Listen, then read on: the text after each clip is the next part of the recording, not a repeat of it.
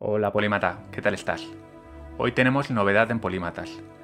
Además de escucharme en el podcast, como siempre, ahora me puedes ver en YouTube. He decidido hacerlo así porque he hecho un par de entrevistas últimamente a David Alayón y a Javier Recuenco. Y bueno, pues he perdido ya la vergüenza de grabarme en vídeo y he decidido que voy a probar. Si os gusta, perfecto, y si no, volveremos al sistema antiguo.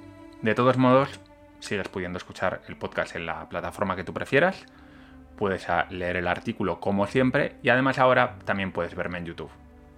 Como ves, te doy todas las opciones. Hoy vamos a hablar de historias, de por qué nos fascinan las historias y por qué los grandes contadores de historias dirigen el mundo. Vamos a tratarlo como lo solemos tratar en Polímatas, ahondando bien en los orígenes, en el porqué de las cosas. Así que sin más, vamos a empezar.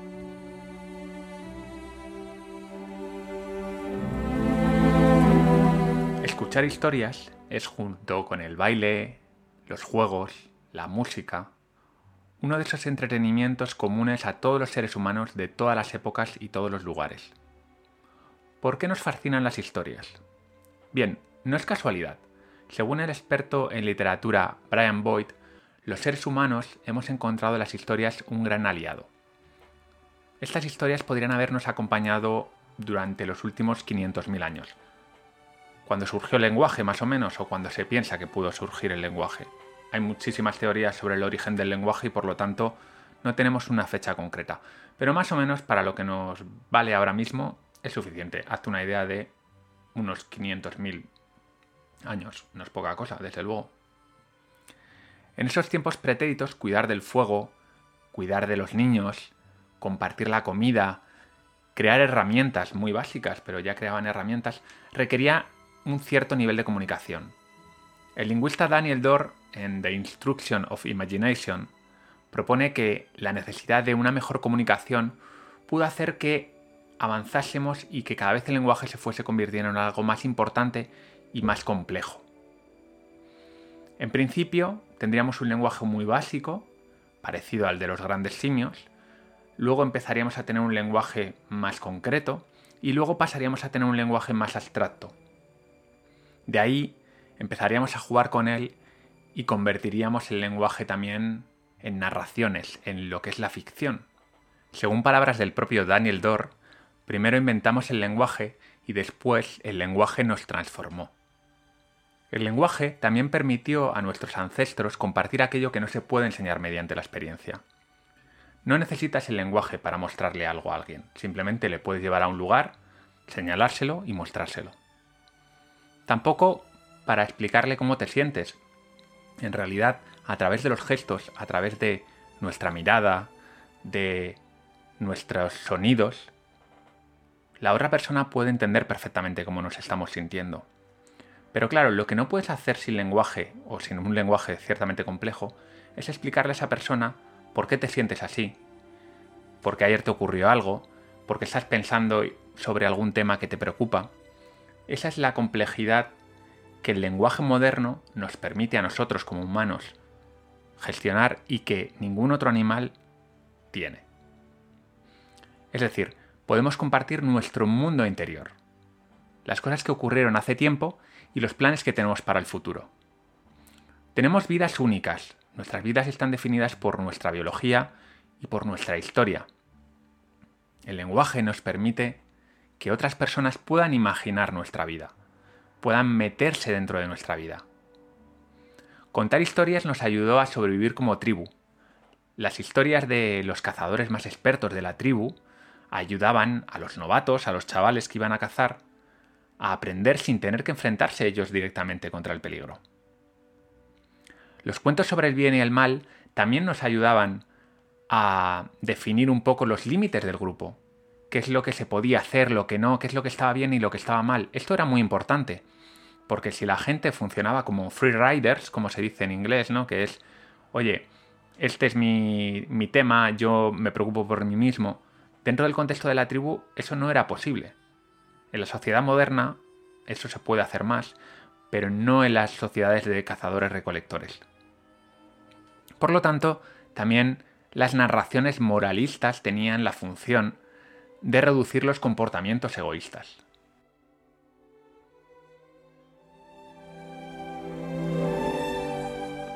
Te voy a contar una historia súper interesante de un estudio que publicó Nature en el año 2017 sobre una tribu filipina que se llaman los Shakta.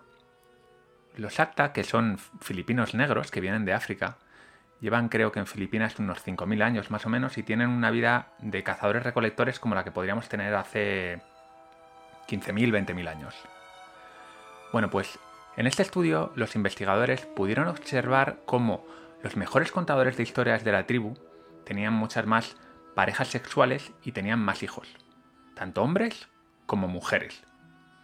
Además, eran más apreciados dentro de la tribu. Cuando les preguntaban a, los componentes de la tribu a quién le darían un regalo, siempre salían entre las primeras posiciones aquellos que eran mejores contadores de historias. Otra cosa que observaron es que aquellos grupos de los acta que tenían mayor número de buenos contadores de historias eran mucho más cooperativos entre sí que el resto. Pero cuidado, no solo los narradores de historias han tenido éxito evolutivo, también aquellos que eran buenos escuchantes de historia. Imagínate un anciano explicando cómo había que huir de un león que te atacaba en la sabana. Y un tío que estaba súper atento, escuchando, aprendiendo, tomando notas mentales. Y a su lado, otro tío pasando de todo, con su palo ahí, haciendo el chorras.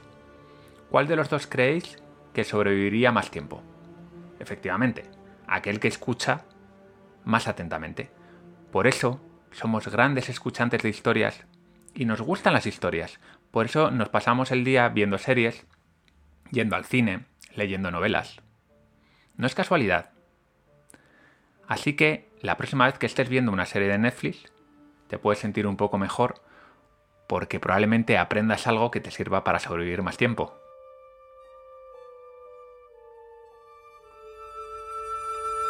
Sin embargo, leer un estudio académico no es algo agradable para la mayoría de la gente. Esto no es casualidad, al final un estudio se basa en un listado de hechos, datos, algunas gráficas, pero no contiene ninguna emoción, no contiene ningún argumento.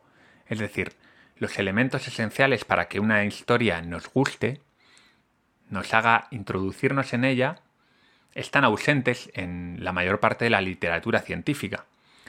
Esto no es así en toda la literatura científica. Por ejemplo, Yuval Noah Harari, del que hablaré en este podcast varias veces, hace un grandísimo trabajo con Sapiens porque nos permite introducirnos en la historia de la humanidad.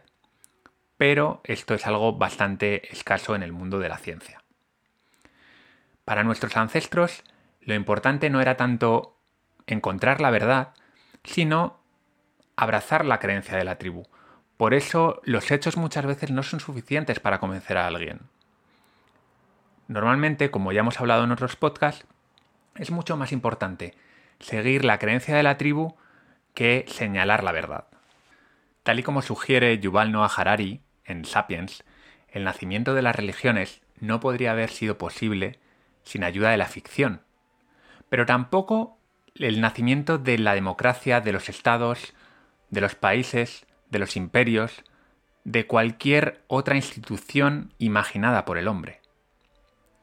Para que estas instituciones hayan perdurado durante siglos, a veces incluso milenios, y que estén firmemente arraigadas en las personas, han tenido que verse ayudadas por la ficción, por las historias. Esto ha hecho que los humanos veamos estos conceptos etéreos, imaginados, como algo tan real como podría ser una piedra o un árbol. El poder de las historias es que son muy pegadizas. Se adaptan como un guante a nuestra mente.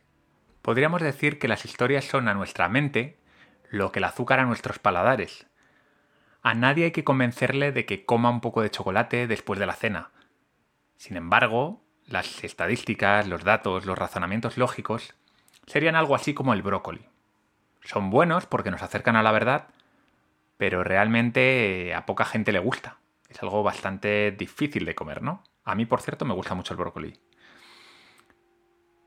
Nuestras mentes no disfrutan tanto con los hechos, sino que disfrutan con las historias.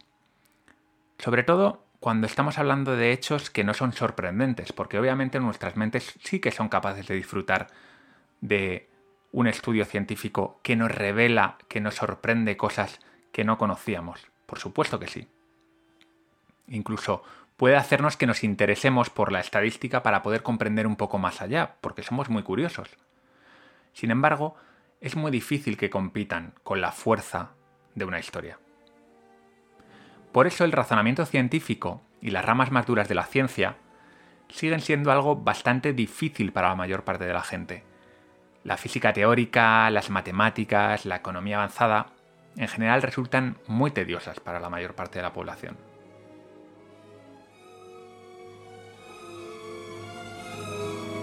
De acuerdo, ¿y en qué consiste una buena historia? Las buenas historias son aquellas donde el protagonista se enfrenta a un gran problema y lo acaba resolviendo. A menudo de forma inesperada.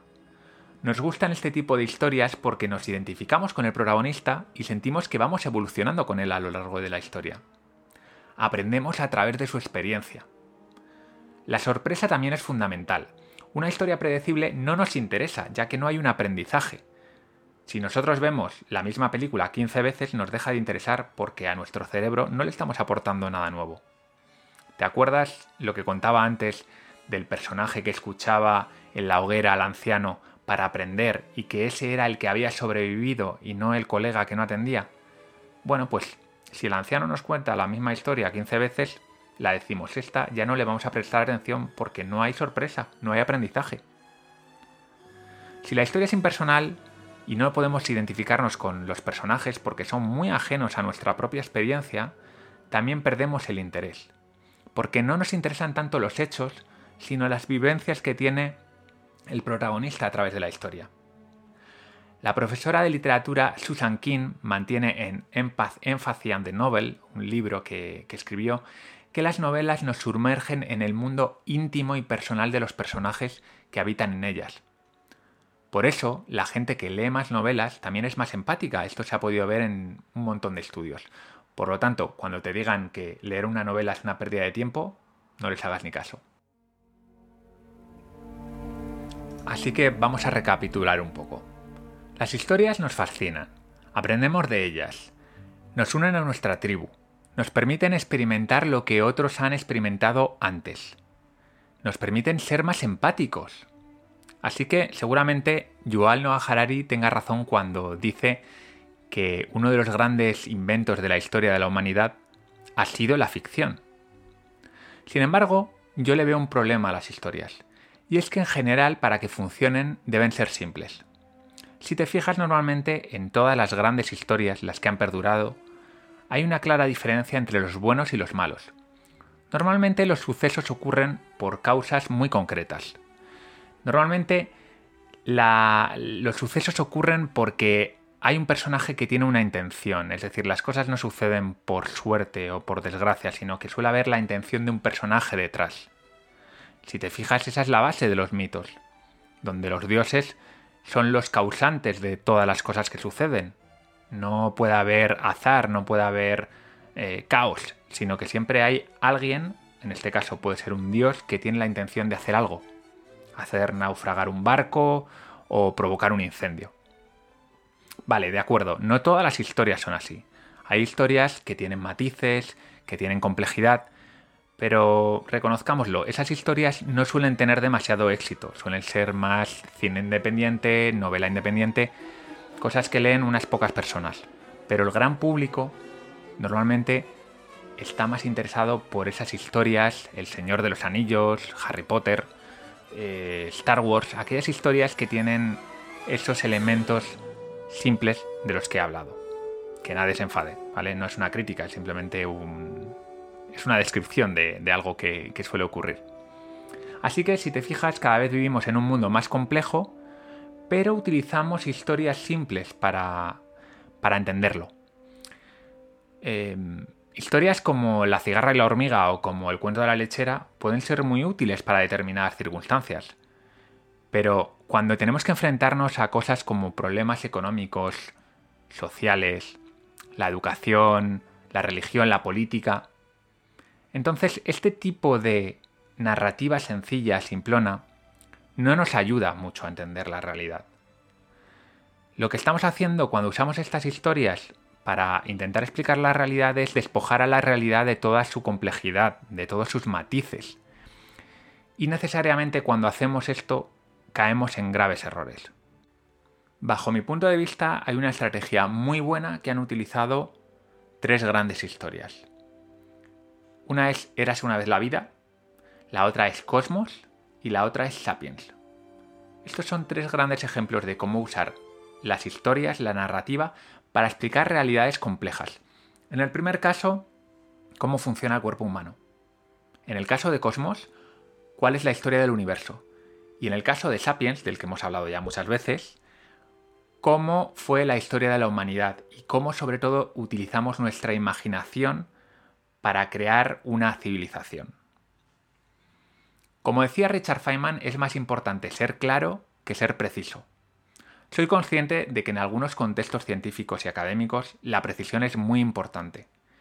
Pero, por lo general, es mucho más importante que nos esforcemos por acercar a la, gente, al gran público, las ideas complejas a través de narraciones que les interesen, que les, que les resulten inspiradoras. Sobre todo porque, gracias a esto, quizá no consigamos que aprendan todo lo que queremos que aprendan, pero sí que conseguimos plantar una semilla para que esas personas luego curioseen por su cuenta.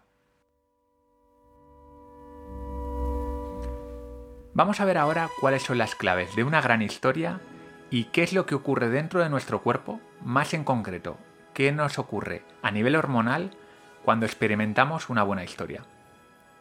Porque sí, las historias se sienten, no se escuchan. Esto es importante, ¿vale? Las historias buenas son buenas porque las estamos sintiendo, las estamos viviendo. Una buena historia tiene la virtud de captar nuestra atención a través de una tensión que va aumentando poco a poco a lo largo de la historia. Además, también nos hace que nos transportemos a la historia a través de los ojos del protagonista. Por otro lado, una buena historia nos tiene que enseñar algo. Lo puede hacer de forma directa o de forma indirecta a través de una metáfora. Por ejemplo, en el caso del Señor de los Anillos, una de mis historias favoritas, el Señor de los Anillos nos enseña que con voluntad y con valor podemos derrotar al mal. Lo hace usando la fantasía, pero el mensaje de fondo es este. Cuando Frodo está en, mano de, en, manos, en, las garras, mejor dicho, ¿no? de, ella, la araña, eh, hemos empatizado con él. ¿Por qué? Porque durante toda la historia, antes de que ocurra esto, hemos ido conociendo a Frodo y ahora nos sentimos muy cerca suyo. Por lo tanto, ya hemos empatizado. Esa sensación de sentir lo que él siente la tenemos gracias a la oxitocina, también llamada la, la hormona del amor, porque es, por ejemplo, una de las hormonas que se segregan cuando las madres tienen a sus hijos. Así que cuando vemos sufrir a Frodo, lo que estamos haciendo de alguna manera es sentir literalmente su terror. Debido a la situación de peligro, también habremos segregado adrenalina y cortisol, que son dos hormonas que se segregan cuando nos predisponemos a, luchar o a huir. Eh, por ejemplo, cuando alguien te ataca por la calle o te roba, ahí se dispara la adrenalina y se dispara el cortisol. Eso te permite que en un momento dado tú puedas correr o tener mucha más fuerza de lo que tendrías habitualmente. Bueno, pues cuando sentimos el terror de Frodo, también estamos segregando adrenalina y cortisol. Nuestra mandíbula se está apretando fuerte, el cuello se tensa. ¿No te ha pasado nunca que después de ver una película de terror, por ejemplo, notas que tienes todo el cuello y la espalda tensa? Bueno, pues eso es lo que ha ocurrido. A veces incluso hasta las manos, ¿no? Las tienes como sudorosas. Las grandes historias provocan reacciones en, que las escucha. Esa es la clave de su éxito. Está suscitando atención por un lado, como hemos visto con ese increchento de la historia, y por otro lado tienen que generar empatía. Finalmente, ya sabemos todo lo que hemos visto en la película y si no, pues mejor que cortes aquí, Frodo acaba escapándose de él a la araña. Lo hace gracias a su amigo Sam, que es un fiel amigo que, bueno, personalmente es un personaje que no me gusta demasiado, pero que en este caso le salva el culo a Frodo. ¿Qué es lo que nos está enseñando esta historia? Bueno, cuando tienes un problema grave, mejor ten amigos fieles a tu lado. Como veis ahí hay una enseñanza.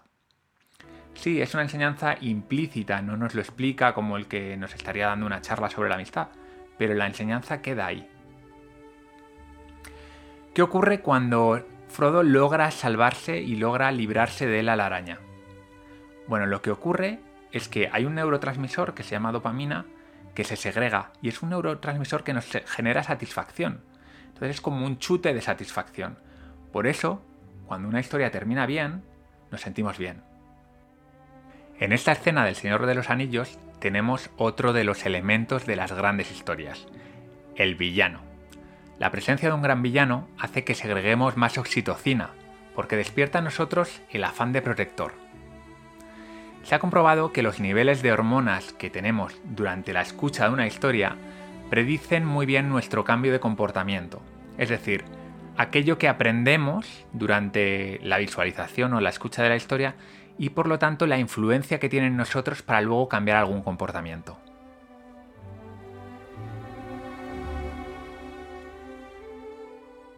Las historias también pueden usarse como herramientas de persuasión.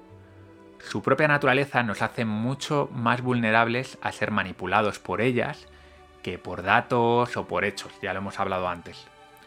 Como toda tecnología puede ser usada para el bien o puede ser usada para el mal. Por ejemplo, el exterminio judío está basado en un relato, Mi lucha, que es un libro que escribió Adolf Hitler, donde básicamente la raza aria, la, raza de la gente del norte, estaba amenazada por los judíos y por lo tanto había que exterminarlos. Por otro lado tenemos el relato apocalíptico del ecologismo, del ecologismo que surge a mediados del siglo XX. Este relato está basado en que el cambio climático, la desertización, la eliminación de especies masiva va a generar un colapso de la Tierra y por lo tanto la desaparición de la especie humana. Si os fijáis aquí hay dos relatos. Uno está basado en ficción, como es el de Hitler, obviamente, y otro está basado en hechos científicos. Pero eso no es, lo, importante en este caso. Lo importante es que entendamos que la fuerza del relato no depende de su veracidad. Cuando estamos completamente inmersos en la historia, suspendemos nuestro juicio. Por lo tanto, el relato tiene un poder enorme y el contador de historias nos puede manipular. Como hemos visto, esto puede ser con un buen fin o puede ser con un mal fin. Si piensas en todas las historias modernas exitosas, como La Guerra de las Galaxias, El Señor de los Anillos, Harry Potter, verás que todas comparten los mismos elementos. Un protagonista con el que nos sentimos identificados. Un gran problema o un gran reto por resolver. El personaje va aprendiendo y evolucionando a lo largo de la historia. Y, como hemos comentado antes también, un gran villano. En definitiva, lo que tenemos aquí es el conocido viaje del héroe, la historia más contada en la historia de la humanidad.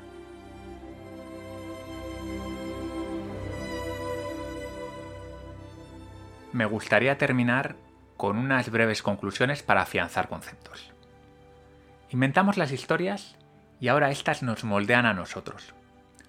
Cada día nos emocionamos y aprendemos leyendo novelas, viendo películas, viendo series, escuchando a los grandes contadores de historias.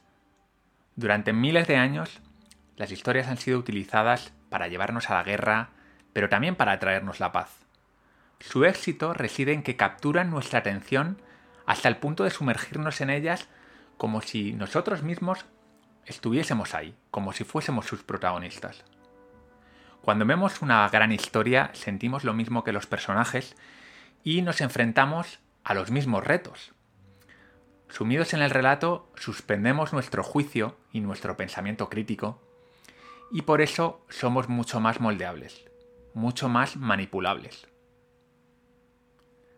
Te mando una pregunta para terminar. ¿Crees que son los mejores contadores de historias aquellos que dirigen nuestro mundo?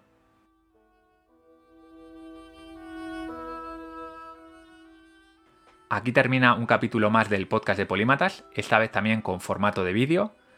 Soy Valmuño de Bustillo, te agradezco mucho que estés ahí y por favor, antes de irte, dale un me gusta, compártelo, ayúdame a que este programa, que Polímatas, que este proyecto se conozca entre más personas, porque creo que es algo importante que se difunda la ciencia y se difundan los grandes principios que mueven el mundo y que la gente tenga más herramientas para entender el mundo que nos rodea.